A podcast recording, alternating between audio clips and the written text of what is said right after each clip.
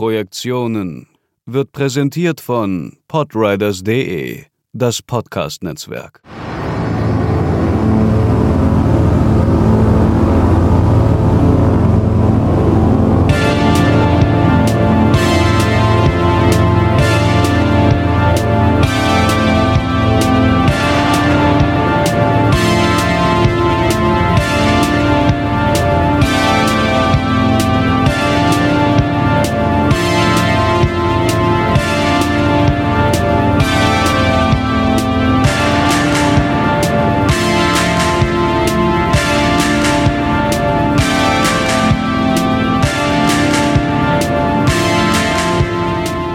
Herzlich willkommen zu einem Sonderformat der Projektionen Kinogespräche.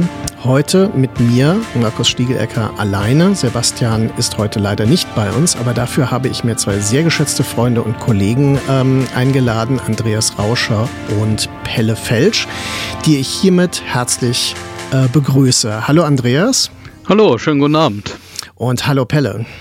Hallo und guten Abend.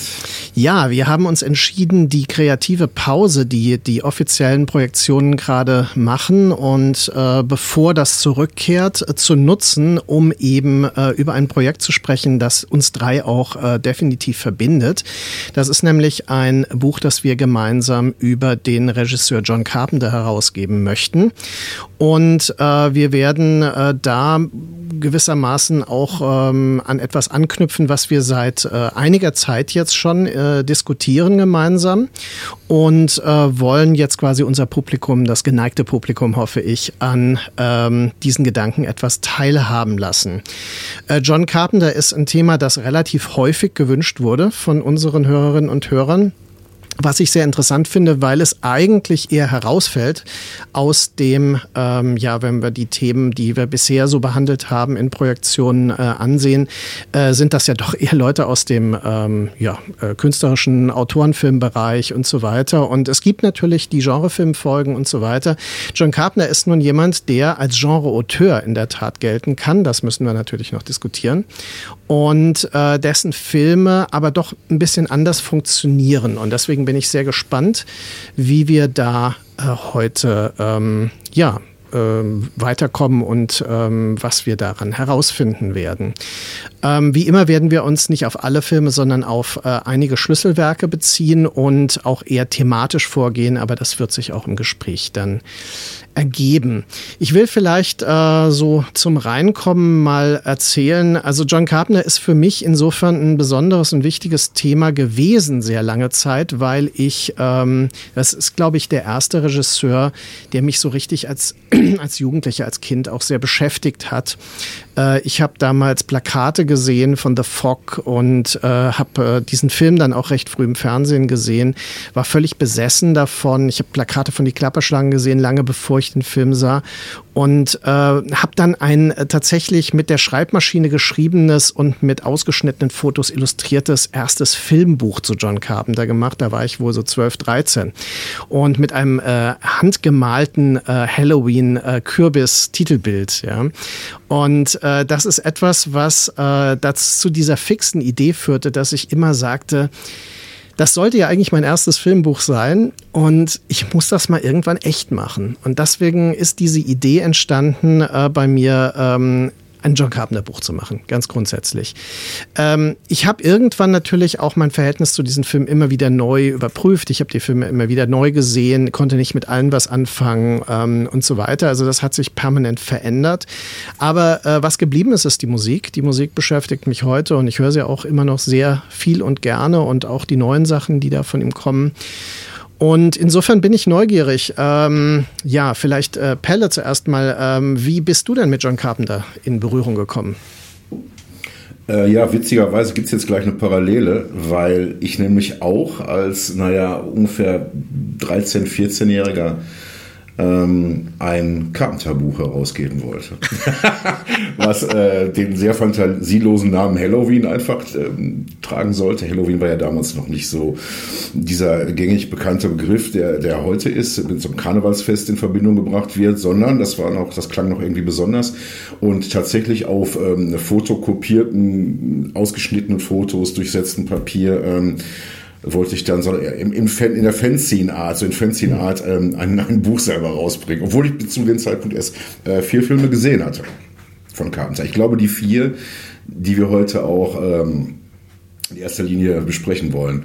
Äh, The Fog war dann mein erster Film, den ich wirklich gesehen habe, und zwar ganz klassisch im Fernsehen, ja. und zwar bei meiner Oma weil ich zu Hause sowas nicht sehen durfte von meinen Eltern aus. Und wenn ich dann ähm, die hört zu, also die Fernsehzeitung durchblätterte und sah, äh, ah, da ist was Interessantes, Tanz der Vampire, Dracula oder eben ähm, The Fog, Nebel des Grauens, habe ich immer gesagt, Mama, ich möchte mal wieder bei der Oma schlafen. Und ähm, da habe ich dann vor einem riesenhaften Schwarz-Weiß-Fernseher im Schneidersitz gesessen, habe den Film auch das erste Mal in Schwarz-Weiß gesehen und dachte dann auch lange Jahre lang, das wäre ein Schwarz-Weiß-Film bis ich irgendwann eines Besseren belehrt wurde. Das würde aber John ähm, Carpenter gefallen, weil er ja als Hommage an Tourneur gedacht war und Verluten und das sind ja Schwarz-Weiß-Filme. Äh, genau, und es ist ja letztendlich eine Art Remake äh, oder äh, auch eine Hommage an den 50er Jahre Science-Fiction-Film Trollenberg Terror, auch bekannt als The Crawling Eye. Ähm, zu Deutsch, glaube ich, die Teufelswolke von Monteville. Und das ist ja auch so ein Nebelmonsterfilm, der Carpenter ja sehr ähm, beeinflusst hat als Kind. Da schließen sich wieder so Kreise, auch ein Schwarz-Weiß-Film natürlich. Meine Oma saß dann währenddessen hinter mir in ihrem Ohrensessel und hat geschlafen und schnarchte dann so vor sich hin und bekam manchmal so Atemaussetzer. Das hat dem Ganzen so eine akustische Spannungszuwachs äh, von hinten gegeben, weil dann in so besonders ruhigen Momenten meine Oma so Apnoen bekam, dann so von hinten ertönte. Ja, das war so meine erste Carpenter-Erfahrung. Andreas. Ja, bei mir war das auch äh, The Fork im Fernsehen und ich meine, da kommt noch dazu, ich bin in Regensburg aufgewachsen und die Stadt hat eine relativ hohe Nebeldichte. Und ich erinnere mich noch, wie wir kurz darauf äh, auf so einer Burg waren und dann kroch so langsam von den Donauniederungen der Nebel hoch und meine Eltern und ich mussten da direkt an The Fork denken. Also das war richtig so atmosphärisches Nachspiel zum Film und der war natürlich absolut äh, prägend. Also Netterweise durfte ich ihn von meinen Eltern aus sogar auch anschauen, weil die wussten bereits, was das für ein Film ist. Hatten sowohl den als auch Halloween im Kino gesehen. Spannend fand ich da immer die Erzählung, so wenn ich mich auch heute mit meinem Vater noch drüber unterhalte, der leidenschaftliche Cineast ist, dass Halloween in den späten 70ern tatsächlich einer der wenigen Filme war, wo er das erlebte, dass Leute aus dem Kino rausgingen. Und das ist insofern eine interessante äh, Beobachtung, weil als ich ihn dann viele Jahre später im Kino gesehen hatte, vorher immer nur auf Video, da war das natürlich so, dass man den eher als Kultfilm feierte und äh, dass äh, das auch nichts Verstörendes mehr hatte. Also dass äh, auch wenn man ihn mit Studentinnen anschaut, dann ist eigentlich dies, dass die alle den als äh, Klassiker wahrnehmen, so wie man selber ja vielleicht die Hammerfilme oder den erwähnten Val Luton und Jacques Tourneur anschauen würde. Also das finde ich ist bei Carpenter eigentlich auch sehr spannend, wie sich das mit der Zeit geändert hat.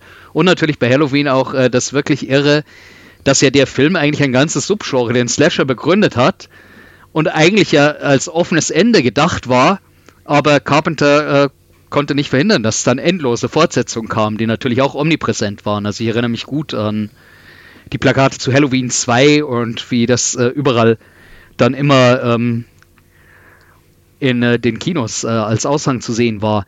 Dann der erste Carpenter-Film, den ich im Kino gesehen habe, äh, was vielleicht auch dazu führt, dass ich dann so diese ganzen Spätwerke, die ja häufig umstritten sind, auch immer äh, eines zweiten Blickes würdig und spannende Sachen da drin entdecken kann, war dann ausgerechnet Big Trouble in Little China 1985. Also eigentlich einer der Filme, eine Hommage an das Hongkong-Kino, das damals kaum jemand kannte, mit dem es dann ja eigentlich so nach der Hochphase von Carpenter, von der man immer so erzählt bekam, ja dann doch für manche eher schon bergab ging. Und dann kurz darauf äh, sein Comeback mit Prince of Darkness, wo ich an den Alterskontrollen vorbeikam und das natürlich dann auch eine sehr einprägsame Kinoerfahrung im Regensburger Programmkino war.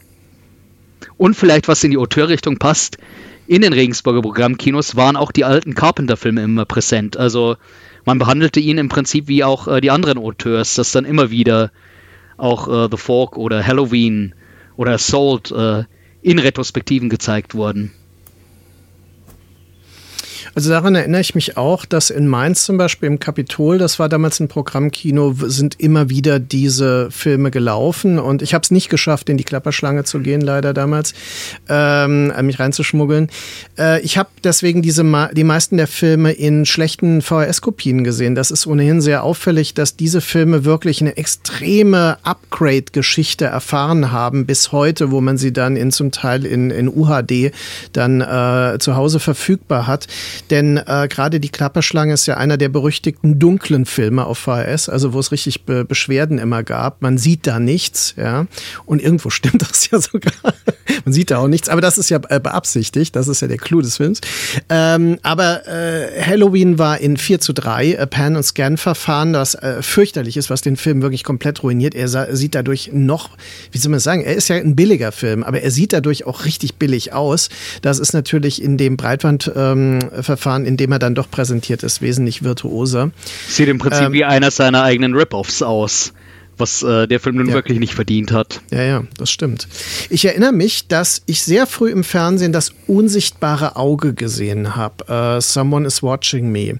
Da, kennt ihr den? Das ist dieser ja. Fernsehfilm im Hitchcock-Stil, den er gedreht hat. Ja. Hm. Ja. Ähm, Pelle, ähm, konntest du mit dem was anfangen? Ja, ich muss jetzt zugeben, dass das so lange her ist, dass ich mhm. den gesehen habe. Das war so in meiner Anfangsphase, wo ich so angefangen habe, Carpenter aufzusaugen und alles, was irgendwie, was verfügbar war, äh, zu sammeln und zu sichten. Ähm, und das ist jetzt zu lange her. Mhm. Ich muss den unbedingt auffrischen, gerade jetzt im Zuge des Buches, mhm. äh, um da was zu, zu sagen. Ja.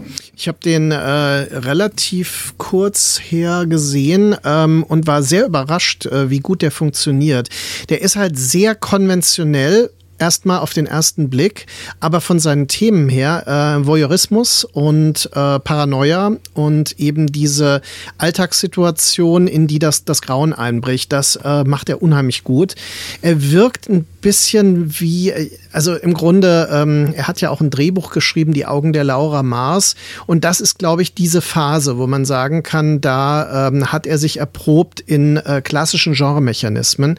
Und ähm, ich hatte ihn selbst mal angesprochen, ob er damit äh, so eine Art Jallo-Thriller machen wollte, so eine Art Global Jallo-Ansatz.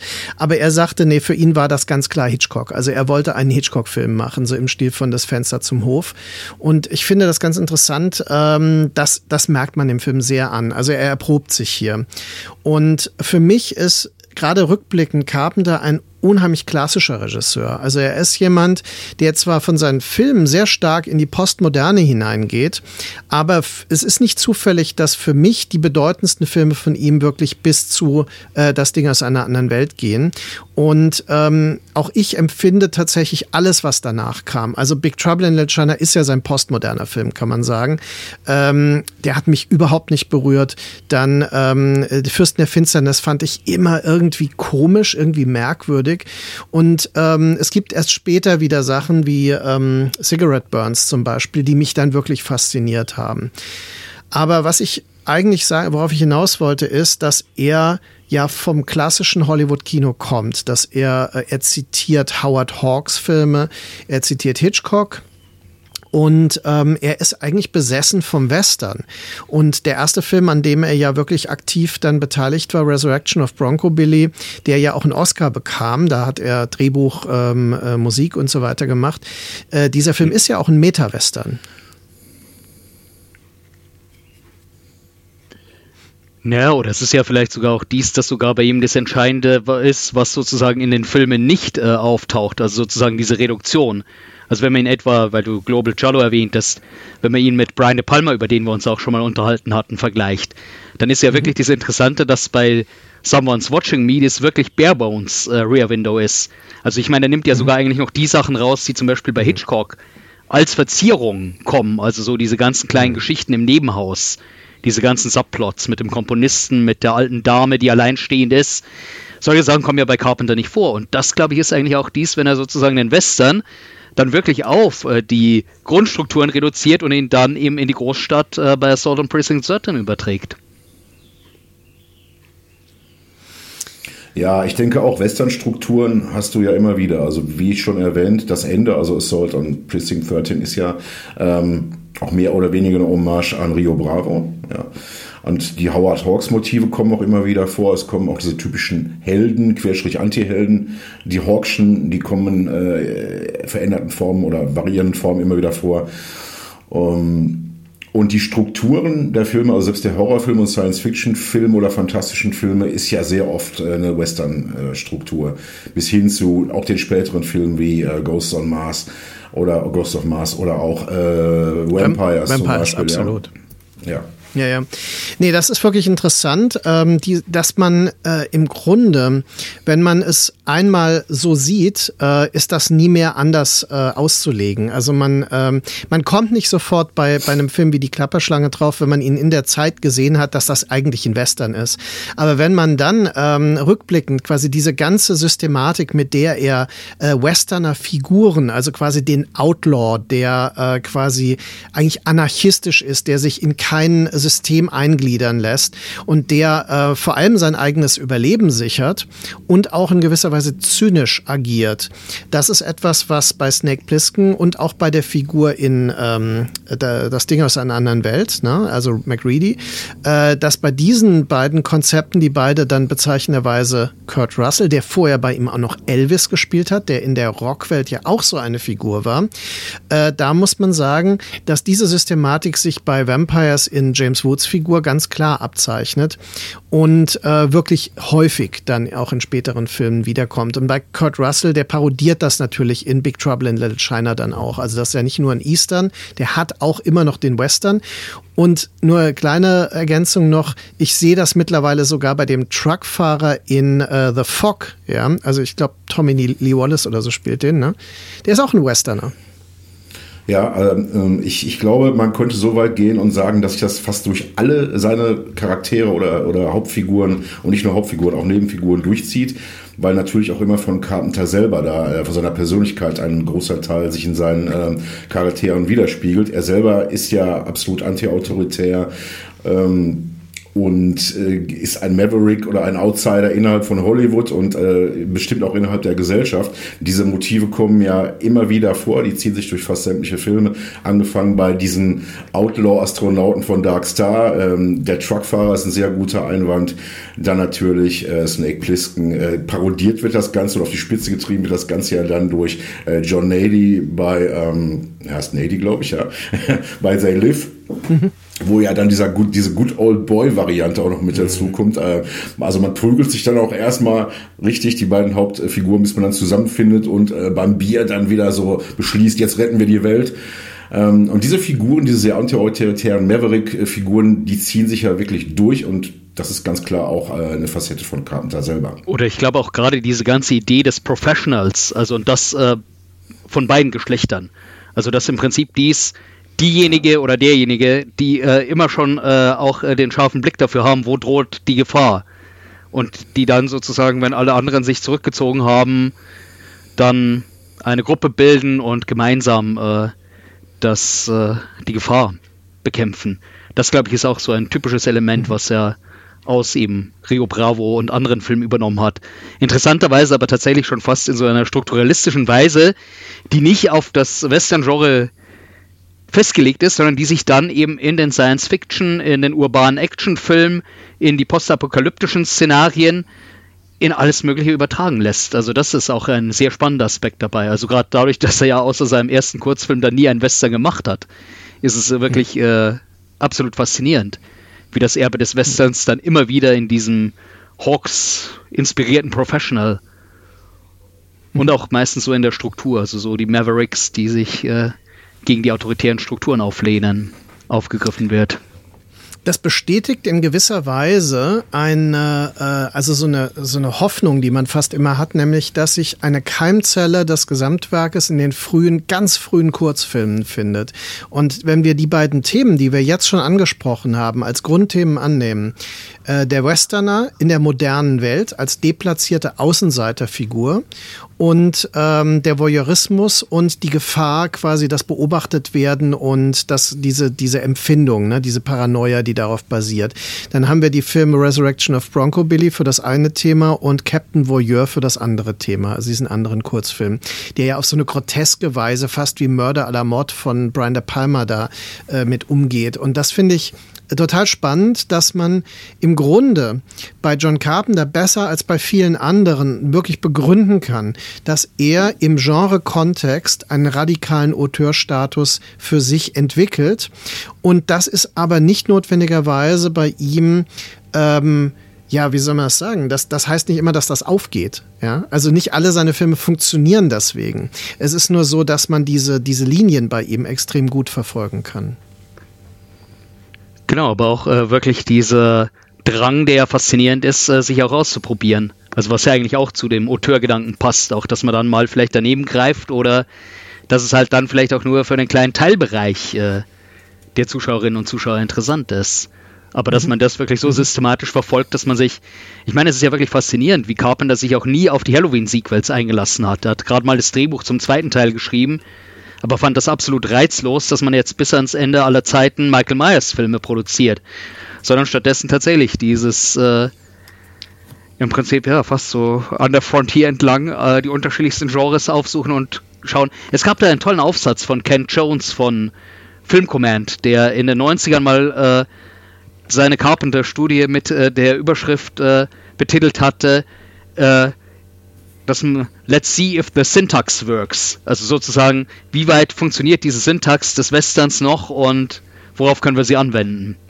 Und das, glaube ich, ist was, was Carpenter mal mehr, mal weniger gelungen, eigentlich durchgehend immer wieder in seinen Arbeiten realisierte. Wenn wir jetzt äh, im Grunde, also Dark Star ist natürlich in gewisser Weise eine Parodie auf 2001. So ist er damals gelesen worden. Ähm, Pelle hatte das schon erwähnt, dass natürlich auch diese Leute, so etwas verstrahlte Hippies im Weltraum, sind auch die Reiter an der Frontier. Das könnte man schon sagen. Ne? Und so äh, verstehen sie sich möglicherweise auch. Sie sind dann aber natürlich äh, konfrontiert mit einer philosophierenden, existenzialphilosophischen Bombe. Und daran scheitern sie dann am Ende. Wobei es bleibt eigentlich dieses hoffnungsvolle Bild, was überhaupt keine Hoffnung bergen kann, logischerweise, des äh, surfenden äh, letzten Überlebenden ne, auf diesem Wrackteil. Das ist ja auch ein ikonisches Bild zu dem Film dann äh, geblieben. Aber es ist natürlich ein witziger Film, der zum Teil extrem albern ist. Also dieser aufblasbare Außerirdische, der äh, sie da bedrängt in dem Aufzugsschacht und solche Sachen, das sind schon alles sehr krude Sachen. Aber ja. ja.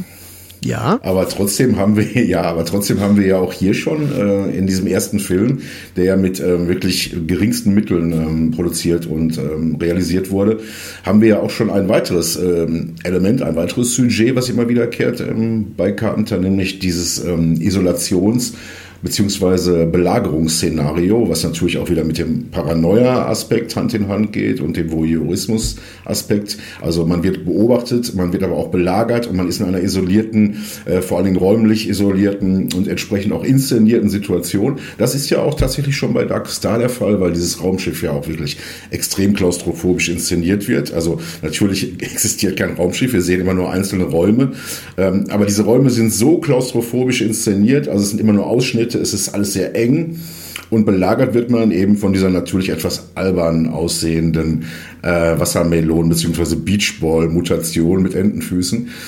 Äh, trotzdem sind diese Elemente natürlich vorhanden, die wir dann auch wieder äh, in dem Rio Bravo, äh, in der Rio Bravo Hommage äh, das Ende haben. Mhm. Wir haben das bei Prince of Darkness, wir haben das in äh, ähnlicher oder erweiterter Form haben wir das auch bei Escape from New York, wo dann Manhattan eben äh, eine isolierte Zone ist, die belagert wird. Äh, wir haben das in Haddonfield bei Halloween, da ist eben das ganze Dorf und bei They Live weitet sich das eben dann quasi auf die ganze Welt aus. Die Welt ist ein ist in einem Belagerungszustand, ja. Hm.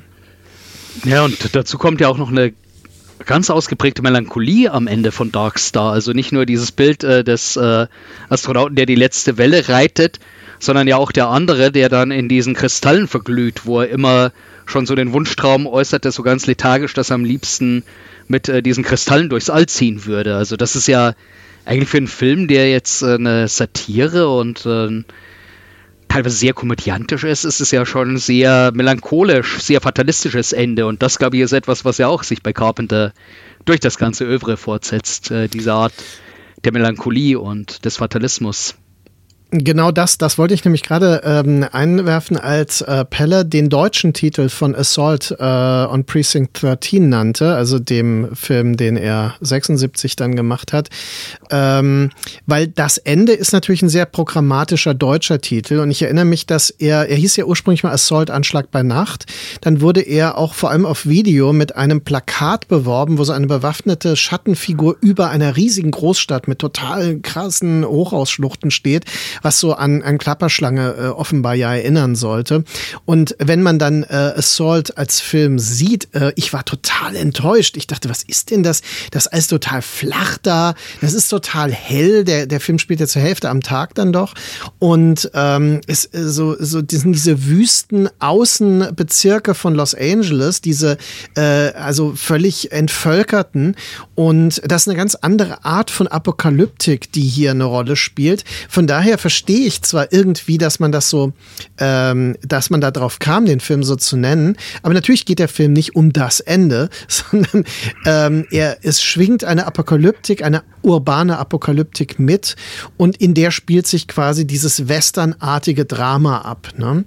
Und äh, das ist vielleicht auch das Geniale an dem Film. Also ich, äh, das ist auch ein Film, der, deswegen wollte ich auch, äh, dass wir mit dem wirklich uns ein bisschen äh, noch, wie wir es ja jetzt tun, äh, beschäftigen, weil ich ich glaube, dass der auch sehr gut gealtert ist ähm, im Vergleich zu einigen anderen Filmen weil er eben durch diese Reduktion, wir hatten über das Minimalistische bei ihm schon gesprochen, er reduziert es auf diesen elementaren Konflikt und bläst den aber innerhalb der Szenen dann auf. Und das finde ich, äh, ist so durchaus eine Qualität, die auch bei Halloween natürlich eine Rolle spielt. Und deswegen konnte er auch diese billigen Filme drehen, die so viel Geld eingespielt haben. Ich meine, auch Halloween hat ja noch, äh, glaube ich, 800.000 Dollar damals gekostet, also wirklich kein Budget für einen äh, Film, der dann von äh, weltweit auch von Warner weiter vertrieben wurde.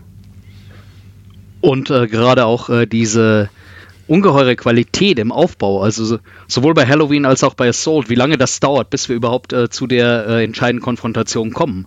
Also auch etwas, wovon eigentlich das heutige hyperventilierende Actionkino auch nochmal was lernen könnte, wie man atmosphärisch ein Szenario aufbaut. Also hm. In beiden Filmen ist es ja fast die erste halbe Stunde ist nur, wie nach und nach die Bedrohung immer weiter in den Alltag eindringt und äh, sozusagen ein Gefühl für den Raum auch, diese verlassenen weiten Straßen, sei es die herbstlichen Straßen in Halloween oder sei es eben diese Vororte von Los Angeles in Assault. Mhm. Ja, dieser Minimalismus zieht sich ja auch durch Carpenters Gesamtwerk. Und äh, das geht ja sogar so weit, dass er sowohl komplexe Drehbuchstrukturen ablehnt. Wir haben ja im Grunde genommen sehr, sehr einfache Stories, ja. deren Qualität in der Umsetzung liegt und eben nicht in äh, komplexen äh, Drehbuch-Story-Elementen, ja.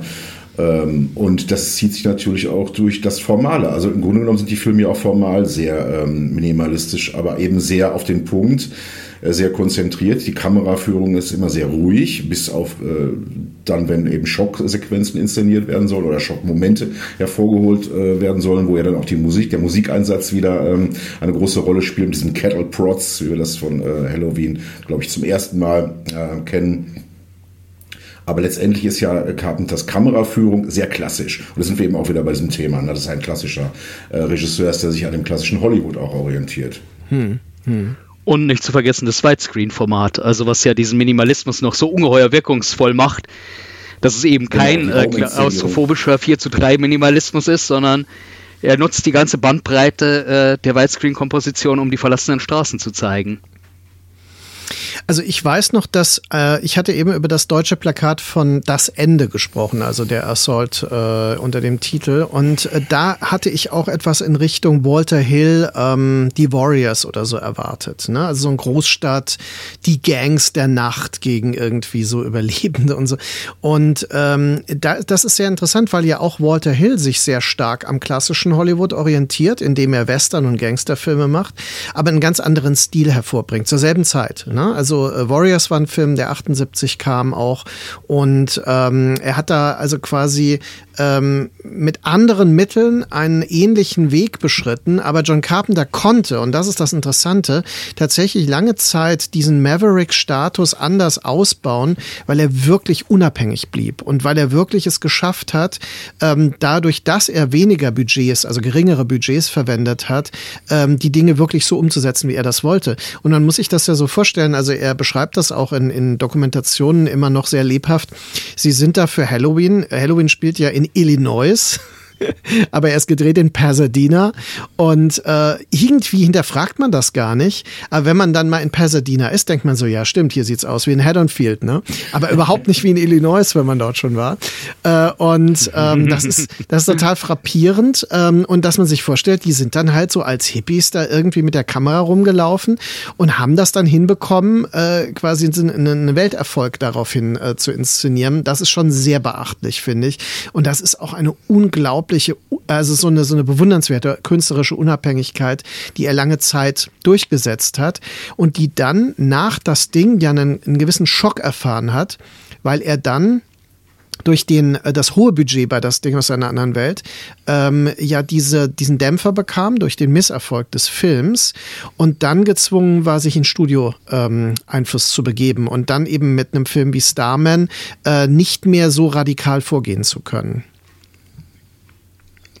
Ja, interessant ist aber auch, was er alles so abgelehnt hat. Also man hat ihm ja nach dem, nach dem Ding aus einer anderen Welt also etliches angeboten. Ähm, das spricht auch wieder dafür, dass es ihn einfach nicht interessierte, äh, viel Geld zu verdienen und ähm, ganz oben mitzuspielen, Koks und Nutten, Halleluja, sondern ähm, er wollte ganz klar auf dieser unabhängigen Autorenschiene bleiben, die er einmal gefahren hat. Also da wurden Sachen wie Top Gun abgelehnt, man höre und staune, ja, oder Fatal Attraction, also Filme, die mit Sicherheit auch einen großen ähm, kommerziellen Erfolg beschert hätten, ja.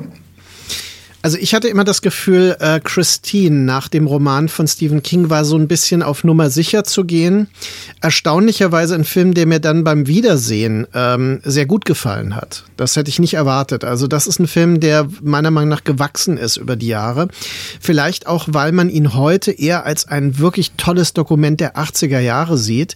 In einer Zeit, wo man mit Serien wie Stranger Things und so weiter ja die ganze Zeit so eine Art künstliche Retro Tendenz sieht, müsste man sagen, nee, äh, guckt mal ähm, Christine an. Christine ist ein Film, der wirklich etwas aus dieser Zeit reproduziert, ne? weil er sehr, er ist aus der Zeit geboren. Ne? Und gleichzeitig auch etwas, was ja fast schon so in den Bereich Ontology reingeht. Es sind die 80er, die von den 50ern und frühen 60ern heimgesucht werden. Ja, ja. das stimmt.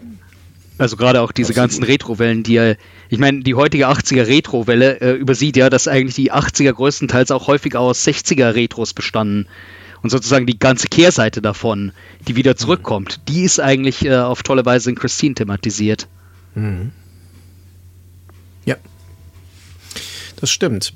Ja, jetzt haben wir äh, The Fog hatten wir ja schon angesprochen. Ähm, die Klapperschlange ist natürlich auch noch ein sehr spezieller Film. Das ist ja ein Film, der äh, in dieser apokalyptischen Großstadt-Dystopie-Welle der frühen 80er ähm, so eine Schlüsselrolle einnimmt. Es ist ein Film, der in äh, Manhattan spielt. Manhattan ist ein Gefängnis und um, um äh, von einer Mauer umgeben und es sind nur Kriminelle drin und so weiter. Also reflektiert ein bisschen die 70er Jahre Erfahrung von New York. Aber es ist ein Film, der in ähm, New Orleans gedreht wurde, tatsächlich, der nicht eben in New York gedreht wurde. Und äh, dort in solchen ähm, verdreckten äh, Gassen, ne? und die man eigentlich nicht unterscheiden kann natürlich. Aber es ist so, dass äh, hier wirklich äh, eine interessante Simulation geschaffen wird, das uns zurückbringt zu dieser Finsternis, dass er nämlich schon in Halloween ja und auch in Assault mit äh, Momenten arbeitet, in dem äh, das Bild in der Dunkelheit äh, die Imag Imagination anregt. Und äh, bei die Klapperschlange nutzt er das auf eine Weise, die man selten eigentlich in anderen Filmen sieht, ähm, indem er im Grunde den Mangel an Budget ersetzt durch das Geheimnisvolle, durch das wir diese Unsicherheit, was könnte sich hinter der nächsten Biegung verbergen und dass er quasi die Breitwand nutzt, um da große Dunkelzonen ähm, einzurechnen, die quasi äh, für uns dann diese Imagination freisetzen. Und die ist durchaus beängstigend. Und ich finde, das funktioniert eigentlich auch sehr gut. Also und gerade wo auch vieles äh, dann auch einfach angenehmerweise unerklärt bleibt, also wie diese Crazies, die aus der Kanalisation kommen, was ja genauso ein Moment ist der plötzlichen Bedrohung. Und äh, man erfährt gerade genug dazu, dass es äh, unheimlich wirkt, aber es wird nicht äh, ein ausgedehntes Worldbuilding betrieben, sondern es ist tatsächlich wirklich auf den Moment und sozusagen auf den minimalistischen Affekt hin konzentriert. Ich glaube, zu den Dreharbeiten ist noch ganz spannend dass er eigentlich hier wieder so eine Hitchcock-Lektion auch übernommen hat, dass es reicht, dass die einzige Szene, die kurz in New York von der Second Unit gedreht wurde, die Aufnahme der Freiheitsstatue am Anfang, die reicht sozusagen. Also das alte Hitchcock-Gesetz. Wenn ich in Holland bin, dann müssen Windmühlen und Tulpen da sein. In der Schweiz muss äh, Schokolade zu sehen sein und Berge. Und hier sehen wir halt die Freiheitsstatue. Und gut, wenn zu Fuß der Freiheitsstatue diese Shock Troops aufmarschieren, dann gehen wir davon aus, der ganze Rest ist natürlich dann auch New York. Und dadurch funktioniert das wunderbar, was du beschrieben hast. New Orleans und St. Louis als Manhattan. Man ist sofort darauf eingestimmt, dass das jetzt der Central Park und der verfallene Broadway sein sollen. Ja, was das Ganze natürlich auch noch äh, enorm unterstützt, ist, dass der Film ja auch äh, wenn mich nicht täusche, tatsächlich in einer Nacht spielt und auch ausschließlich im Dunkeln spielt. Ja, also wir haben ja überhaupt kein, kein Tageslicht äh, äh in diesem Film. Das äh, unterstützt natürlich noch das, was du gerade sagst, Markus, diese Inszenierung der Dunkelzonen sozusagen, ja, weil wir auch tatsächlich, der Zuschauer wird hineingezwungen, hineingeworfen in diese Welt, die nicht weiter erklärt wird. Äh, sehr schöne Beobachtung, also dass die Crazies auch nicht erklärt werden, dass eigentlich gar nichts erklärt wird, außer die Tatsache, dass wir hier ein Gefängnis haben und ähm, von Mauern umgeben sind die ganze Zeit über und dazu das Ganze in einer Nacht in reiner Dunkelheit sich vollzieht. Also der von mir sehr geschätzte äh, Kritiker Mark Kermody hat ja ähm, über Carpenter was Interessantes gesagt anhand von Klapperschlange. Er sagt, Snake Plissken funktioniert so gut, weil er ein Comic-Charakter in einer Comic-Welt ist, die wir sofort akzeptieren in ihrer Abgeschlossenheit. Also Abgeschlossenheit, dass, dass sie einfach eine nicht mit unserer Welt deckungsgleiche Welt ist, aber gleichzeitig in der Öffnung, dass alles möglich wird. Ja, und äh, das passt sehr gut zu den späteren Entwicklungen, denn äh, Carpenter ist ja jemand, der ganz klar sagt, er ist, ähm, wenn man äh, ihn über seine Vergangenheit reden hört, er sagte, sie sind nach Bowling Green, Kentucky gezogen, im Bible Belt, und er fühlte sich dort immer fremd. Ne? Und für ihn war das die absolute Befreiung, als er von dort nach ähm, zu, an die äh, University of South California dann gegangen ist, weil das für ihn dann das Eigentliche war. Und gleichzeitig äh, war seine Jugend dann geprägt von Fluchtfantasien, äh, nämlich ähm, äh, diese Science-Fiction-Filme, Horrorfilme ähm, und äh, natürlich Comics. Und äh, das ist natürlich auch hier eine Entwicklung, die später dazu führt, dass er sich ja auch in seinen Parallelkarrieren ähm, mit Computerspielen, äh, mit Musik, aber eben auch mit Comics auseinandersetzt.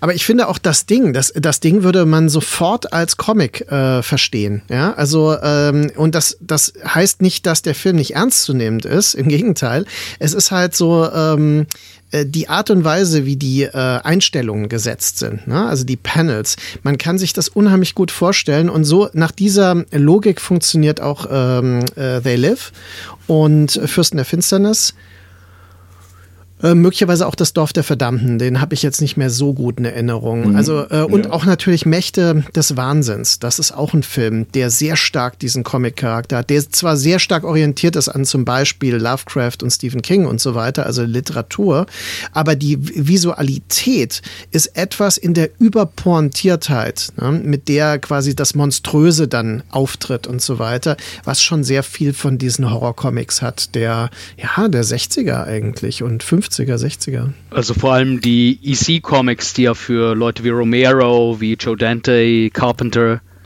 und viele andere auch ein starker Einfluss waren.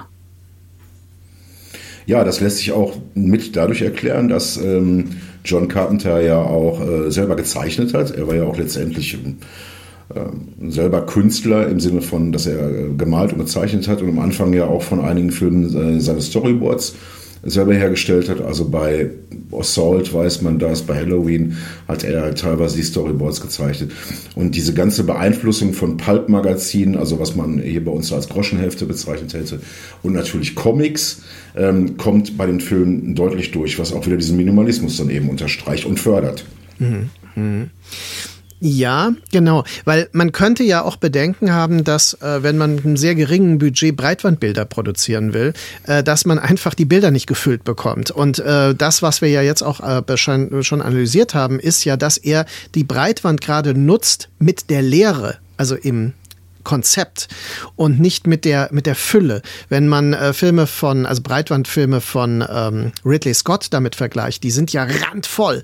Also ich meine gerade jetzt, wo man in UHD noch mal äh, Filme wie Blade Runner oder Gladiator sehen kann, da sieht man, das ist unfassbar ausgefeilt in der Detailstruktur, wie die Breitwand hier genutzt wird, also optimal genutzt wird. Und das ist die Logik der Werbefotografie. Und diese Logik, deswegen muss äh, jemand wie John Carpenter auf jeden, ich meine, äh, es gibt tausend Gründe, Top Gun abzulehnen, äh, ideologische Gründe, ähm, unter anderem. Und äh, das ist aber äh, auch genau der Punkt, denn ein, das Top Gun ist ja ein Werbefilm für die für die Armee und äh, das interessiert Kaplan natürlich überhaupt nicht. Im Gegenteil, ihn interessiert das Gegenteil. Es ist ein äh, groteskes Missverständnis, ihn darauf überhaupt anzusprechen, ihm das anzubieten. Ja, durchaus. Oder ich meine, was ja mit den Comics auch interessant ist, es gab ja dann von äh, einem Independent-Comic-Verlag von Dark Horse Comics auch mehrere Comic-Spin-Offs, äh, bei denen er dann mitgearbeitet hat. Also zu Escape from New York gab es Folgecomics mit Snake Plissken. Zu The Thing gab es eine Spin-Off-Geschichte, von der er dann sogar erklärte, dass dies äh, seine favorisierte Variante sei, wenn man diese Erzählung weiterführt. Also das zeigt ja auch, wie stark er eigentlich in dieser Comic-Kultur verhaftet ist. Aber genau eben in der äh, randständigen Comic-Kultur die kreative Möglichkeiten erlaubt und eben nicht äh, der glattgebügelte Mainstream ist. Deswegen habe ich auch immer äh, so ein bisschen Vorbehalte gehabt, wenn er denn ähm, mit zum Beispiel Mainstream-Strukturen konfrontiert war. Ich sage, positiv war ich von äh, Christine berührt, aber Jagd auf un einen unsichtbaren ähm, Starman, das sind Produktionen, da kann man die Handschrift eigentlich nicht mehr finden muss ich sagen. Also ähm, ich verstehe schon, dass das noch Stoffe sind, die ihn interessieren. Und ich muss ganz ehrlich sagen, äh, Starman hatte auf mich auch eine Wirkung, weil ich mag sowohl Jeff Goldblum als auch Karen Allen sehr. Ja. Und ähm, aber das ist gleichzeitig ein Film, wo ich Carpenter nicht so sehr drin gefunden habe. Also auch diese hochgradige Melod also die hochgepitchte Melodramstruktur, die schien mir doch sehr unwahrhaftig, denn äh, seine Liebes, wenn er überhaupt mal so Love Interests hat, sind die ja total abgeklärt, ja. Die Tramperin, die mit dem Trucker ins Bett geht, ja. Ich meine, das ist einfach mal so, so lapidar, ja. Und ähm, das, das fand ich damals immer schon irgendwie so, aha, die haben jetzt Sex gehabt, ja, so mit, mit 13 oder so, habe ich dann gedacht. Und ähm, das Ich habe mir danach das Leben sehr einfach vorgestellt. Ja, ja, das verändert das total erstmal. Und dann wird man äh, auf den harten Boden der Realität zurückgeworfen. Genau.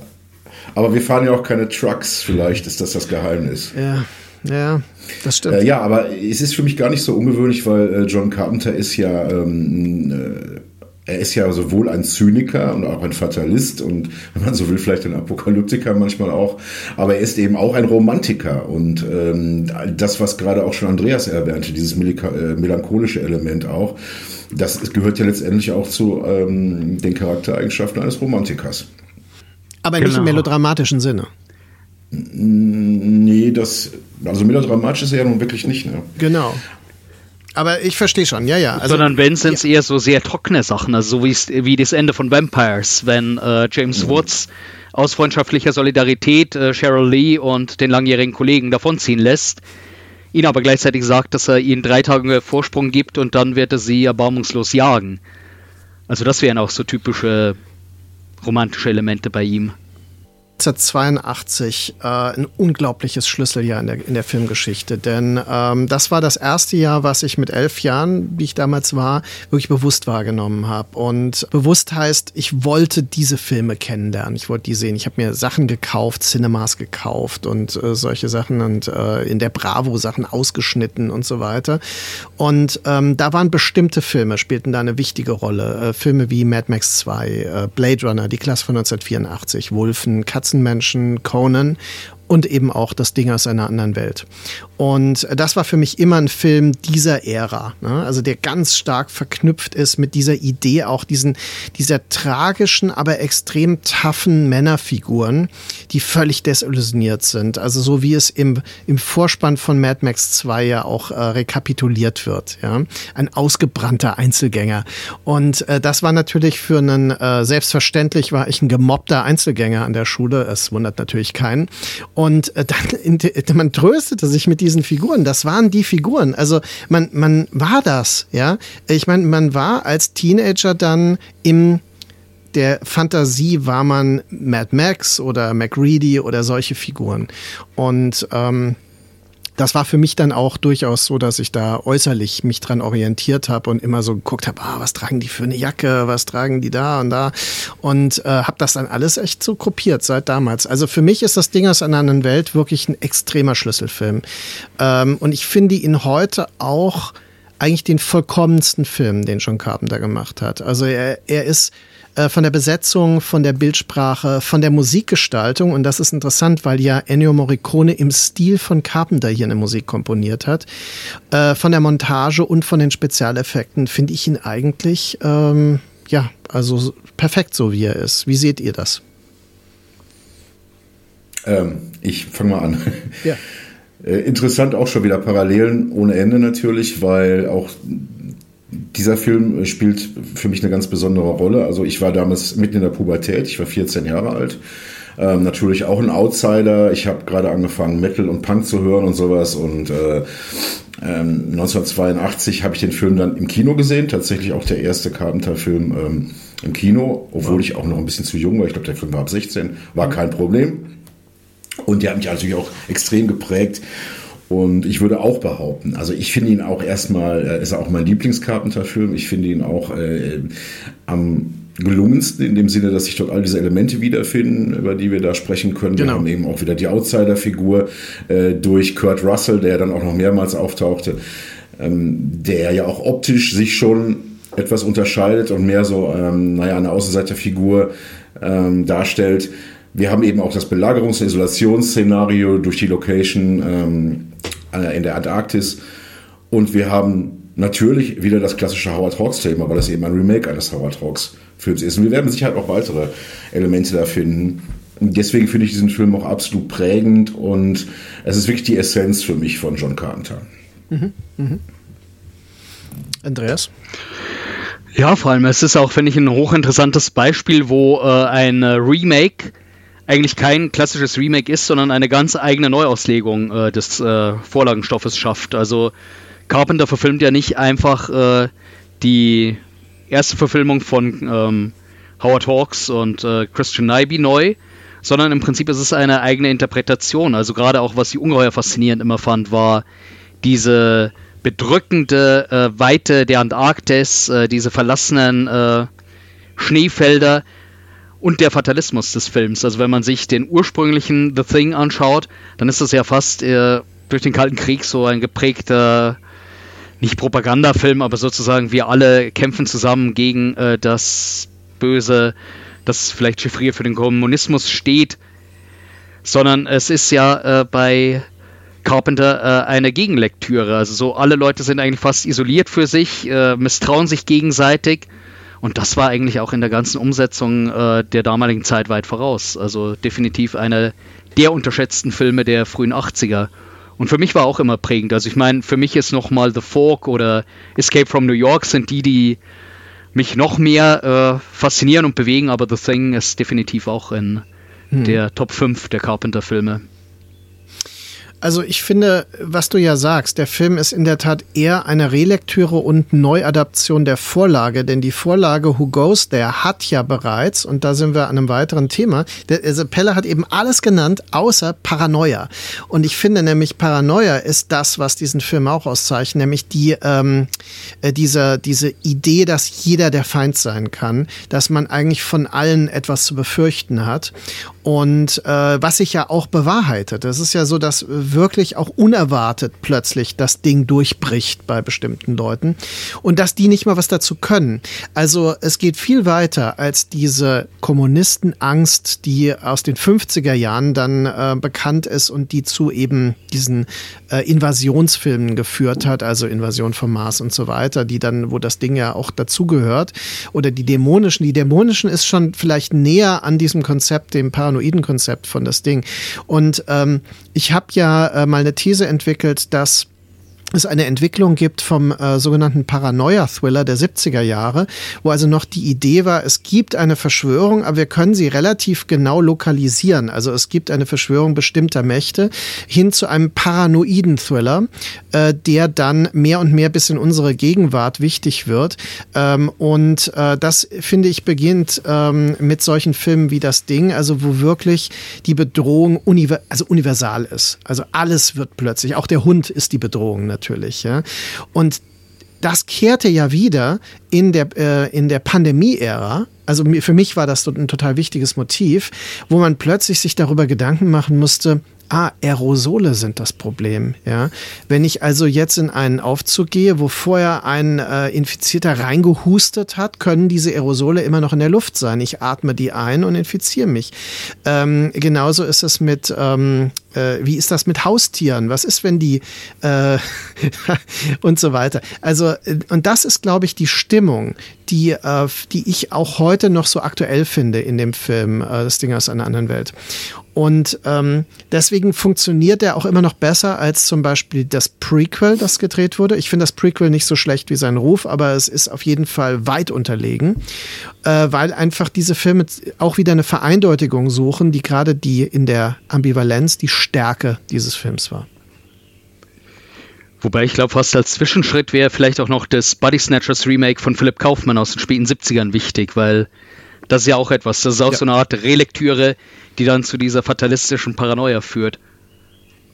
Da hast du recht, ja klar. Ja, und wir finden, wir finden ja auch Parallelen zu einem anderen großen Auteur der späten 70er und frühen 80er Jahre, nämlich David Cronenberg, bei dem ja auch das, ähm, das Böse oder die Bedrohung ähm, dann eher von innen kam als von außen. Mhm. Also beim Thing von äh, Howard Hawks ist es ja ganz klassisch, die Bedrohung äh, kommt durch einen Außerirdischen, der dann auch in so einer etwas Frankensteinartigen Form durch den ja. Film stapft.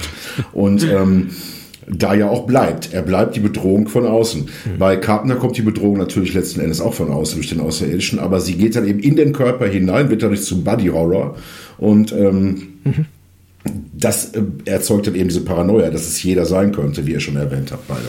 Also in dieser Zeit gab es geniale Werbesprüche. Der zu Das Ding aus einer anderen Welt war ja uh, Man is the warmest place to hide. Das ist schlicht genial. Ja, das ist so, das, das muss man eigentlich also äh, aufs T-Shirt drucken. Ja, Man is the warmest place to hide. Und äh, das ist fast so gut und könnte aus derselben Ecke kommen wie im Weltraum hört dich niemand schreien. Ja. Aber das stimmt. ja.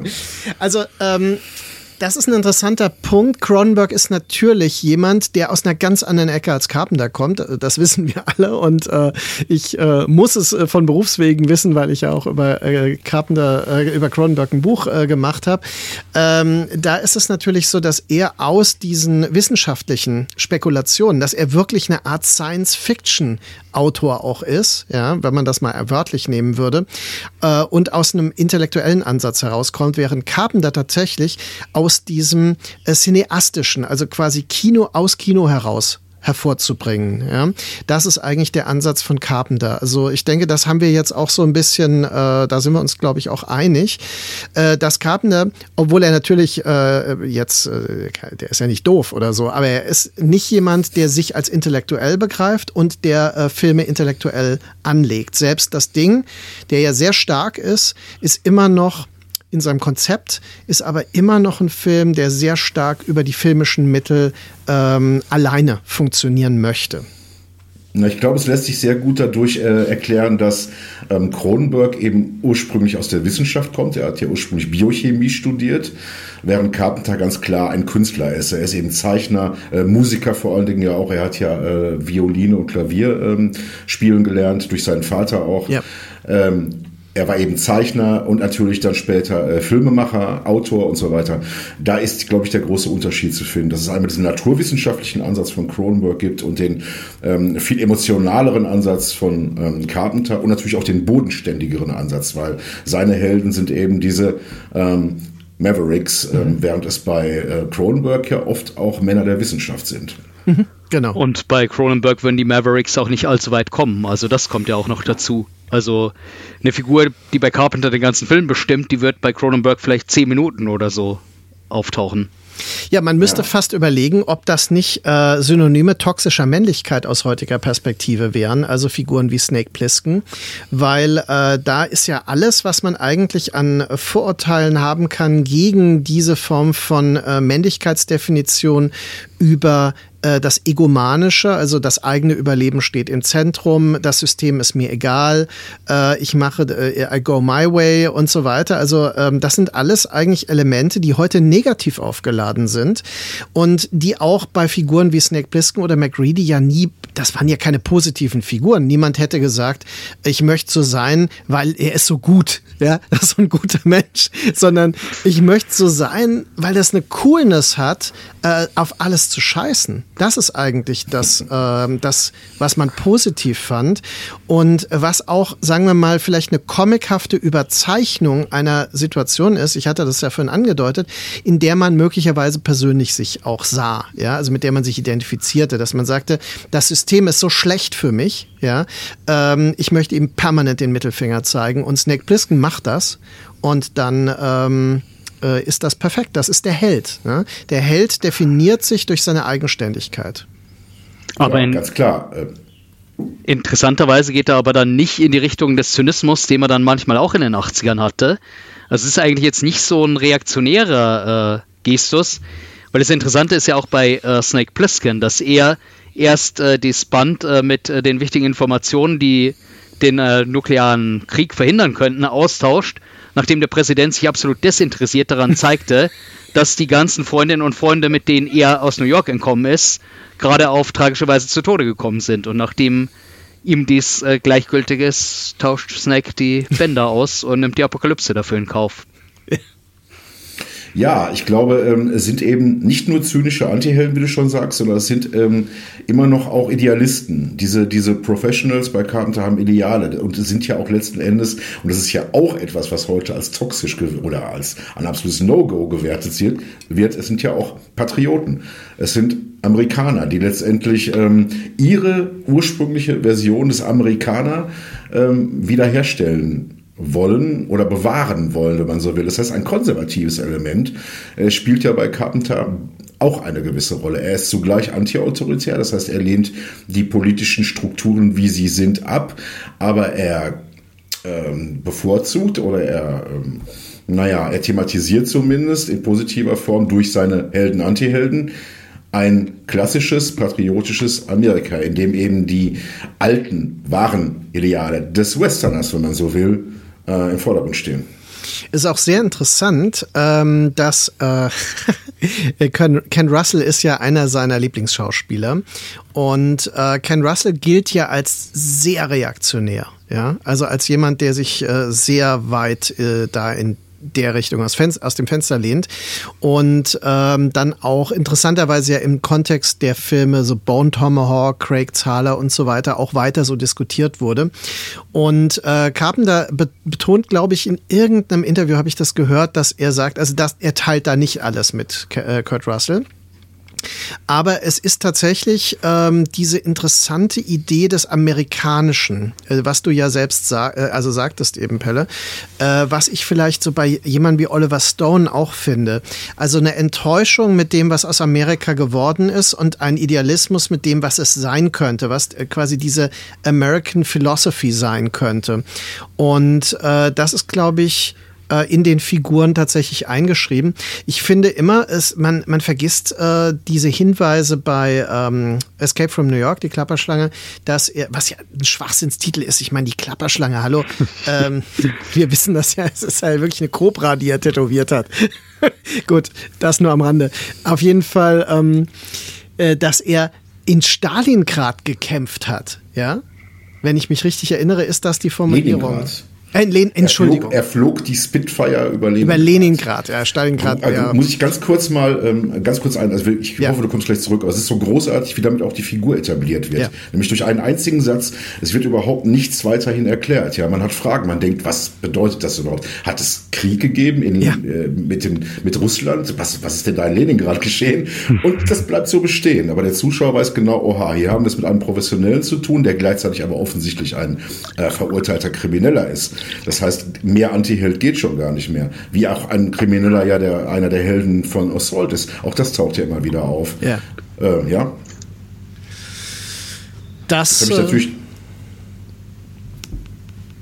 Da, äh, absolut, das, das ist genau dieses, dieses ökonomische. Also ähm, das ist auch sehr amerikanisch filmisch gedacht.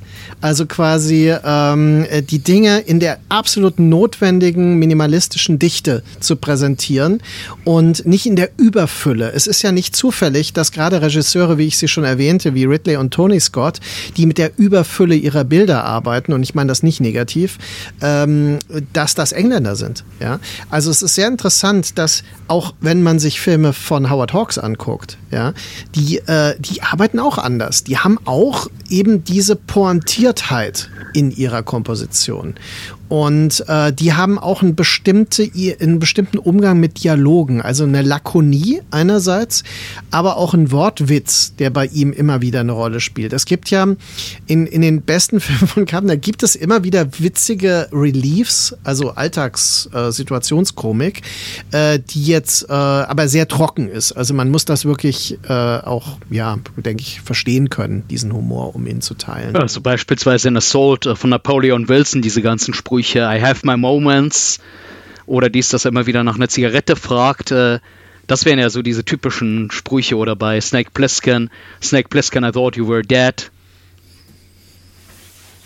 Stimmt, also die wiederholten, ne? Also quasi die Running Gags auch. Genau. Also die halb Running Gag und halb so Mythologie der Figur auch äh, sind. Also dass mhm. interessanterweise hier so beides zusammengeht einerseits äh, dieser Running Gag und andererseits aber, genauso wie wir das hatten mit äh, Snake Plisskens Vergangenheit, dies, dass sie dachten, er sei tot, das ist dann sowas, was dann sozusagen nochmal so eine mythologische Aufladung, so fast wie bei Clint Eastwoods hm. Fremden ohne Namen produziert. Das finde ich äh, einen interessanten Bezug, weil er interessiert sich für die Legende also, dass Men äh, Menschen oder Männer vor allem ihre eigene Legende verkörpern, ja. Und das kriegen wir dann auch präsentiert. Aber der, der Gestus seiner Filme ist nicht der Gestus des Mythos. Also er geht nicht auf eine mythische Weise damit um. Da haben wir nämlich, weil ich habe die ganze Zeit überlegt, also was unterscheidet ihn so eklatant von seinem Zeitgenossen Walter Hill? Ja. Weil der ja auch Action-Szenen, äh, markige Männer, markige Sprüche und so weiter, ne? Äh, lakonische Dialoge. Aber er hat einen mythischen Gestus. Also alles, was Walter Hill in der Zeit macht, äh, Long Riders, äh, die Warriors, äh, nur 48 Stunden sogar, sind Auseinandersetzungen mit ähm, den Mythen, mit der Mythologie von bestimmten Genres, mit denen sie arbeiten. Und das interessiert Carpenter an sich gar nicht so sehr, sondern ähm, indem er so konsequent dabei bleibt, also legendäre Figuren äh, so zu behandeln, als würden sie in ihrem Alltag beobachtet werden, schafft er selbst mythische Strukturen, auf die man sich dann später beziehen kann. Und das ist natürlich was, was Andreas sehr gut gefällt. Ja, also was sozusagen, es ist halb die Konstruktion des Mythos und dann durch die Hintertür wird er äh, wieder weiter fortsetzbar gemacht.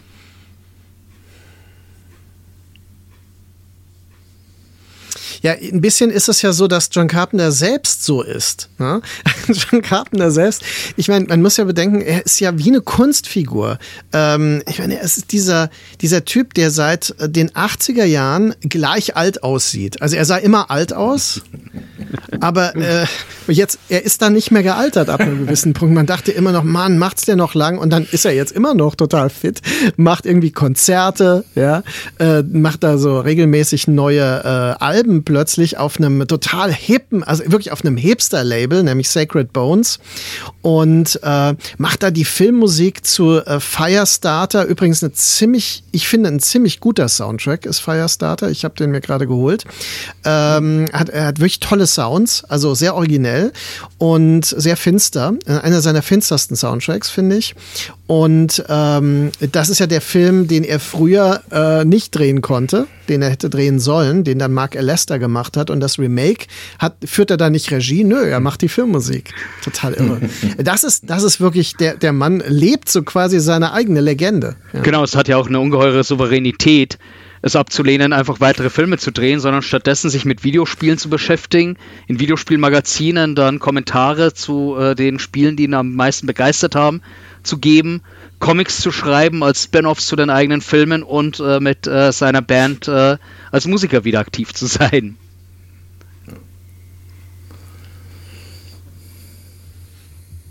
Ja, er hat ja interessanterweise eine Band gehabt, äh, die relativ, also er, die wollten ja äh, Rockstars werden, sagt er im Interview, habe ich gerade heute gehört. Äh, sie wollten ursprünglich Rockstars werden und sind dann halt ins Filmgeschäft gegangen. Aber die Band Coup de Ville, die gab es ja vorher schon und er hat sie dann wiederbelebt für das Titellied von ähm, äh, von Big Trouble in Little China. Und das war so klassischer 70er Hardrock. Und das Verrückte ist, dass er ja von seinen musikalischen Interessen eigentlich total Rock und Pop äh, orientiert ist, ja, und sogar so Bands wie wie ABBA oder so als als wichtige Einflüsse oder so Interessen nennt. Das kann natürlich auch ironisch sein, ich glaube ich aber nicht in dem Fall. Und dann gleichzeitig aber so eine ganz eigene, ganz eigenen Weg eigentlich beschreitet, der genauso minimalistisch ist. Seine Musik ist genauso minimalistisch wie seine Regie. Er arbeitet mit ganz kleinen Motiven, mit wenigen Akkorden, die repetitiv aneinandergereiht werden, wie im Minimalism, also wie man ihn von Philip Glass oder Michael Nyman kennt, die dann aber eben nicht auf diese ambitionierte, äh, sophisticated Weise entwickelt werden, sondern auf eine total pointiert emotionalisierende. Und das erschließt dann das an, was Pelle vorhin meinte. Er ist ein Regisseur der Emotionalisierung, also der, der Gefühle evozieren möchte. Und damit ist er eigentlich, eigentlich ist er ein perfekter Hollywood-Regisseur und auch ein perfekter Hollywood-Genre-Regisseur, aber genau in dem Stil, wie man vielleicht in den 30er oder 40er Jahren so jemanden gesehen hat. Und sowas, was Hollywood heute eigentlich gar nicht mehr haben will oder auch schon in den 80ern nicht mehr haben wollte. Also ich glaube, er sagt ja eh auch mal in einem Interview, dass er am liebsten mit einer Zeitmaschine zurück ins Classical Hollywood reisen würde, um dort an der Seite von Howard Hawks und John Ford Filme für die großen Studios äh, zur Hochphase des Classical Hollywoods in den 40ern und 50ern zu drehen. Ja, der hätte auch sehr gut hier gepasst, glaube ich. Das äh, wäre schon seine Welt gewesen, da bin ich mir sicher. Mhm. Ja, auch die Stars wären das gewesen. John Wayne bewundert ja. er ja extrem und äh, benutzt ihn ja auch als Zitatbasis. Ne? Also in, ähm, in Assault und so weiter gibt es richtige John Wayne-Zitate. Ne? Und äh, das finde ich äh, auch immer wieder interessant. Wenn man das einmal gesehen hat, versteht man, wie, wie eigentlich ja, wie er innerlich dann tickt ne? und äh, wie er Kino eigentlich wahrnimmt. Er ist damit eigentlich ein absoluter Außenseiter des New Hollywood gewesen. Ja, denn das New Hollywood, das sich äh, von 67 bis, sagen wir 76, manche sagen 80, äh, neu formierte, um dann im Blockbuster zu münden. Ja, also dem Kino, das George Lucas und Steven Spielberg vorbereitet haben. Äh, da hat er ja äh, immer eine Außenseiterposition gehabt und er hat auch als Blockbuster-Regisseur ja nie funktioniert, offensichtlich, wie wir es ja jetzt äh, festgestellt haben. Ne? Denn Blockbuster heißt ja nicht nur ein Film, der erfolgreich ist, das ist ja auch ein Konzept, also quasi diese, diese Form der geplanten Massenvermarktung von Filmen und sowas, die ließ sich mit seinen Stoffen nicht machen. Und das Ding sollte vielleicht ein Blockbuster sein, also vom Studio her. Das, glaube ich, hat zumindest sowas erwartet. Oder ist ja eigentlich auch immer wenn er dann nochmal in die Nähe des Blockbuster-Formats kommt, das ist ja eigentlich bei ihm fast eher persifliert, durchbrochen. Also sowas wie Escape from LA, was ja wirklich wie die ja. Comic-Parodie auf äh, den eigenen Snake Plissken-Mythos gestaltet ist. Also das hat er teilweise schon fast so den Charakter, als wenn er sich über die Blockbuster-Formeln lustig macht. Ja, genau. Das fängt, meiner Meinung nach, hatte ich gerade schon mal gesagt, das fängt schon an bei They Live mit John Nada, heißt er übrigens, also Nada. Ne? Stimmt. Ah, ja, genau, Nada, ja. Nada. Ähm, da fängt das ja schon ein bisschen mit an. Das ist ja auch schon eigentlich eine Karikatur in sich oder Persiflage auf diese typischen hemdsärmeligen, im wahrsten Sinne des Wortes, Actionhelden. Ja. ja. Ähm, das wird dann eben nochmal auf die Spitze getrieben durch äh, so Figuren wie in Big Trouble äh, in Little China oder eben natürlich in äh, Escape from LA, aber auch bei Vampires dann, ja. Hinterher werden das ja fast schon Stereotype. Das sind ja wirklich schon Comicfiguren. Deswegen, da kommen wir auch wieder zu dem Comic-Bereich, ja. Also Stereotyp, Stereotype jetzt sollte man nicht falsch verstehen. Natürlich sind das, das sind Figuren, die äh, in ihrer Eigenartigkeit und in ihrer Überzogenheit ähm, sich ja auch in dieser Form überhaupt nicht finden lassen. Die gibt es wirklich nur bei Carpenter. Ja? Mhm. Das heißt, es sind äh, Stereotype im Sinne von ihren, ihren Handlungen, die sie im Film ausführen. Ähm, da agieren sie ja oft sehr holzschnittartig, weil sie einfach ihre Linie verfolgen. Ähm, Ich finde auch, äh, Escape from LA ist wie eine Antithese zu Escape from New York. Also das, ähm, also ich verstehe einerseits, man kann das als Dekonstruktion des eigenen, der eigenen geschaffenen äh, Mythologie sehen, aber ähm, er geht mit, mit ähnlichen Elementen anders um. Zum Beispiel, äh, wenn ich mich richtig erinnere, er hat ja Isaac Hayes als eine Ikone, Musikikone auch der äh, 70er Jahre, die er in Escape from New York dann etabliert.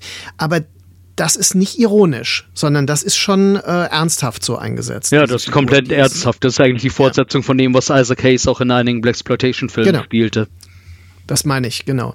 Und in Escape from äh, LA hat er dann Pam Greer, wenn ich das richtig erinnere.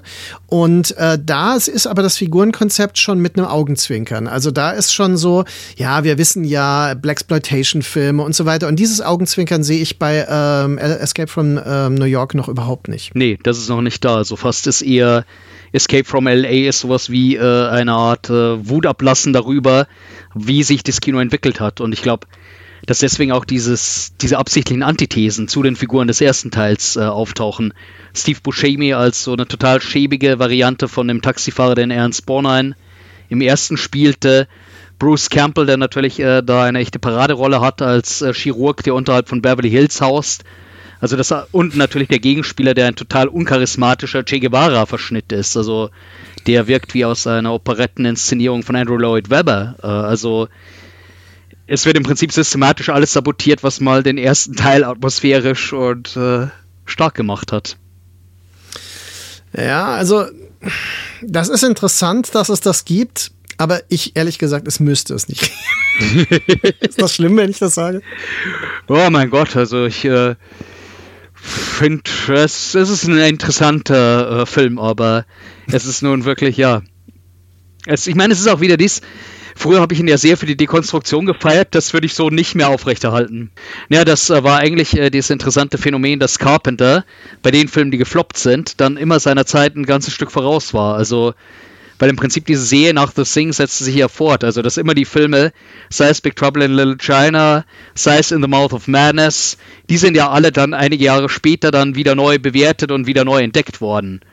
Und äh, das, glaube ich, ist auch so ein interessantes Phänomen bei ihm. Also sozusagen immer so dieses aus der Zeit gefallene, entweder in der Aufbereitung von Classical Hollywood oder auf der anderen Seite, dass er äh, eigentlich schon äh, Elemente neu skizziert, für die dann einfach äh, die Filmlandschaft zu dem Zeitpunkt noch nicht bereit war. Also sei es äh, diese Annäherung an das Hongkong-Kino oder sei es bei In the Mouth of Madness, diese ganze Art von Metaebenen, Horror, der mit verschiedenen filmischen Wirklichkeiten operiert.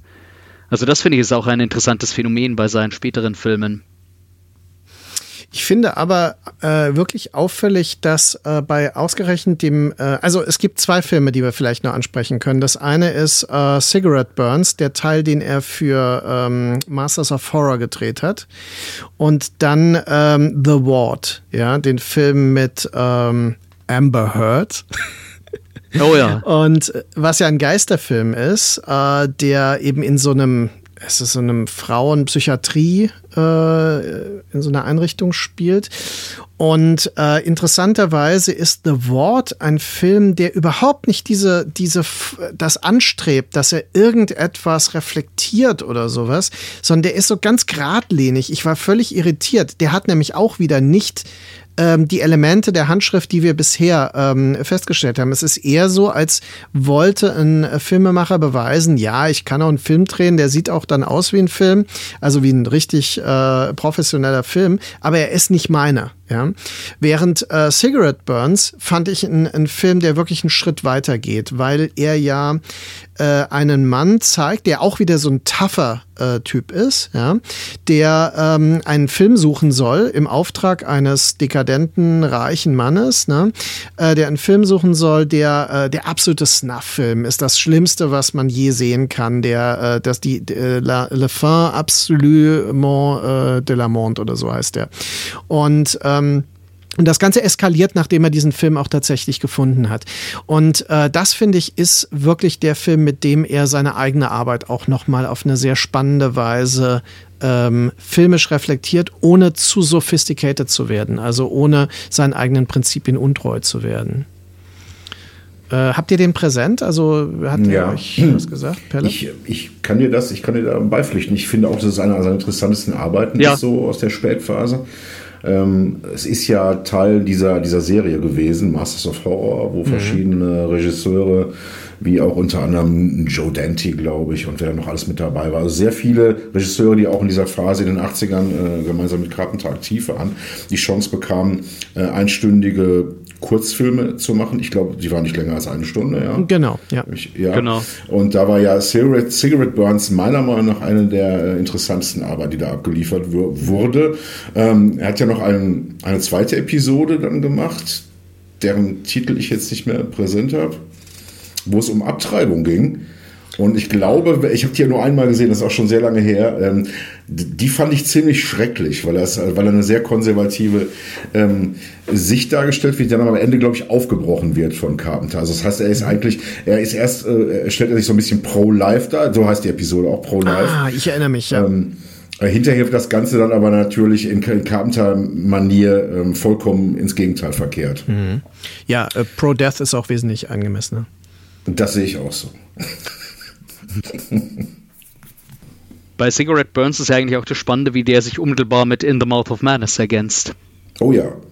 Also mit der ganzen Geschichte um Filmkopien, ja, die sozusagen genau. die Realität einbrechen lassen. Genau, also dass der Künstler selbst eine Art äh, ja, äh, Medium des Bösen ist, das in die Welt gebracht wird. Das ist ja auch etwas, was ein bisschen die äh, Zensurdiskussion äh, der 70er und 80er Jahre vor allem ähm, aufgreift, in dem nämlich auch immer wieder die Frage war, äh, inwieweit ist äh, der Künstler mitverantwortlich für das Böse in der Welt. Und äh, diese Filme ähm, quasi bestätigen das einerseits, aber ähm, machen daraus auch eine Poesie des Bösen. Und das finde ich eigentlich das Faszinierende. Deswegen gefallen mir die auch äh, tatsächlich sehr gut. Und ähm, sie sind wirklich meiner Meinung nach auch noch mal eine nächste Stufe, also die nächste Stufe, die er nehmen konnte. Deswegen war ich so überrascht, bei Mächte des Wahnsinns war das eher retrospektiv, dass ich den beim zweiten Sehen eigentlich noch mal intensiver fand, während bei Cigarette Burns war ich direkt so, wow, okay, also jetzt will er wirklich noch mal was anderes. Ne? Und äh, ja, also insofern, ich denke, ähm, wenn wir das langsam ähm, abschließen, also für mich ist es sehr faszinierend, wie es Carpenter geschafft hat, tatsächlich mehrere Karrieren aufzubauen. Und äh, es, es hat auch eine innere Logik, dass er in dieser Musikkarriere tatsächlich so äh, bleibt und auch äh, konstant erfolgreich ist, ja. Und äh, dass er quasi seinen eigenen Mythos damit nicht beschädigt hat, sondern im Gegenteil. Vielleicht ist es sogar gerade gut, dass er ab einem gewissen Punkt ihm muss das wohl klar sein, dass er ab einem gewissen Punkt von dem zehrt, was er geschaffen hat und das tatsächlich nochmal untermalt mit diesen Soundtracks. Und äh, so funktionieren ja auch seine Konzerte. Also für mich hat das so eine richtige innere Logik, äh, ein künstlerisches Oeuvre so äh, an einen Endpunkt zu führen langsam. Ja, an einen Endpunkt vor allen Dingen, wo man sich selber auch treu bleiben kann. Und damit ist er vielleicht einer der ganz wenigen ähm, Regisseure, zumal in Hollywood, wir haben sowas natürlich schon eher, oder wir finden, finden sowas eher vielleicht bei Franzosen oder Italienern, ja. Mhm. Aber äh, als Hollywood-Regisseur, der wirklich konsequent und ohne Rücksicht auf äh, Verluste und ohne Rücksicht vor allem auch auf das Publikum, weil er hätte ja nun sagen können, ich drehe ähm, Blockbuster, ich drehe Filme, die man von mir verlangt, die man mir vorlegt oder anbietet, um eben auch Geld zu verdienen und ein Publikum äh, zu befriedigen und ihm das zu geben, was es gerade will. Mhm. Aber das hat er eben nicht gemacht. Er ist ganz konsequent ähm, dahin gegangen, dass er es eher abgelehnt hat, Filme zu drehen, ähm, bevor er irgendetwas macht, mit dem er sich nicht mehr identifizieren, mit dem er nicht mehr klarkommen kann selber. Mhm. Ja. Mhm. Und ich glaube, da ist dies, wo wir vorhin das auch mit der Postmoderne hatten, da unterscheidet er sich auch gravierend von dem, was dann mit postmodernen Horrorfilmen wie Scream und anderen kommt. Also, dass er sozusagen aus der Postmoderne auch ausschert. Also, dass dies eben bei Cigarette Burns dann tatsächlich wieder eine bedrohliche Komponente hat. Oder er hat sich ja auch über Scream, über den ersten, doch eher etwas äh, genervt geäußert, dass da drin Halloween so ausgiebig zitiert wird und meinte, man sollte doch lieber sich was Neues einfallen lassen, statt äh, den jahrzehntealten äh, Film zu paraphrasieren. Ja. Ja, Äh, das macht absolut Sinn aus seiner Sicht. Andererseits, man könnte sich auch natürlich drüber freuen. Es ist schon sehr lustig, ähm, wenn man sieht, wie äh, auch so ähm, andere Verhältnisse zu Regisseuren, äh, John Carpenter zum Beispiel, äh, nee, nicht John Carpenter, den hatten wir ja gerade, sondern äh, Dario Argento zum Beispiel, ist ja jemand, mit dem er immer wieder äh, so verglichen wird und so, obwohl sie völlig unterschiedliche Filme machen. Und äh, das äh, trägt ja so, so bizarre Früchte, dass ähm, Dario Argento Halloween präsentiert hat kürzlich äh, auf einer Kinovorführung. Und da stand dann, äh, wie man gesehen hat, wirklich an dem Kino außen, äh, Dario Argento präsentiert Halloween. Und man fragte sich dann, ähm, Natürlich ist das John mhm. Carpenter egal, ja, weil er sagen kann, ja klar, jeder weiß, dass der von mir ist. Ich muss mir da keine Gedanken drum machen um Etikettenschwindel. Und ähm, das finde ich sind interessante Dinge, die tatsächlich die Souveränität, also die radikale künstlerische Souveränität von ihm als einem Hollywood-Außenseiter mit temporärem extremen Erfolg, aber einer unbestreitbaren eigenen Position belegen. Ich finde, das ist ein sehr guter Schluss, äh, erstmal vorläufiger Schluss, weil wir ja das als Startpunkt nehmen jetzt für unsere ähm, Arbeit an äh, dem Buch, das wir gemeinsam herausgeben äh, wollen. Und äh, dieses Buch wird äh, ähnlich wie das Fulci-Buch, das ich ja mit Pelle Felsch gemeinsam schon herausgegeben habe, äh, durchaus anspruchsvolle thematische Analysen von vor allem Themenkomplexen haben. Es wird nicht um die einzelnen Filme jeweils gehen, sondern es wird um Themen, die die zusammenfassend immer mehrere Filme reflektieren und unterschiedliche analytische Zugänge äh, zu diesen Themen suchen, äh, wird das bieten. Es wird auch ein äh, Gespräch mit Carpenter darin geben und so weiter und jede Menge Illustrationen. Also äh, wer sich für John Carpenter interessiert, soll auf jeden Fall dranbleiben, unsere Social Media Accounts äh, verfolgen und ähm, äh, Pelle macht ja nochmal eigene Aktivitäten mit dem Filmclub Bali in Hagen. Ähm, Andreas macht ja seine eigenen Veröffentlichungen, ähm, hat seine eigenen weiteren Forschungsschwerpunkte Richtung Computerspiele und so weiter, die man auch verfolgen kann im Netz. Und ähm, ich bin auch momentan aktiv. Ich belebe demnächst, wie gesagt, mit Sebastian Seidler dann in einer leicht variierten neuen Form die nächsten Folgen von Projektionen Kinogespräche neu und natürlich auch unsere Reihen Positionen und Transitionen werden dann wieder ähm, neue Folgen hervorbringen. Also insofern bedanke ich mich sehr bei euch, Pelle und Andreas, und hat sehr viel Spaß gemacht. Ja, vielen Dank an dich. genau. Sehr gerne. Und ähm, ja, ich hoffe, wir hören und sehen uns bis äh, sehr bald. Bis dann. Tschüss. War eine schöne Runde Tschüss. mit euch. Danke und bis bald. Bis dann. Die Musik zu dieser Folge stammt übrigens von niemand anderem als meinem Bandkollegen in Mars und Vortex äh, Oliver Freund, dessen äh, Elektroprojekt Grifter 2185 eine Art Hommage an die Elektromusik der 80er Jahre und auch an die Soundtracks von John Carpenter ist. Äh, für diese Sendung äh, durfte ich eines seiner Stücke, nämlich Faster Than Age, äh, remixen und diesen Remix hören wir uns jetzt nochmal in seiner gesamten Länge an. Viel Spaß damit.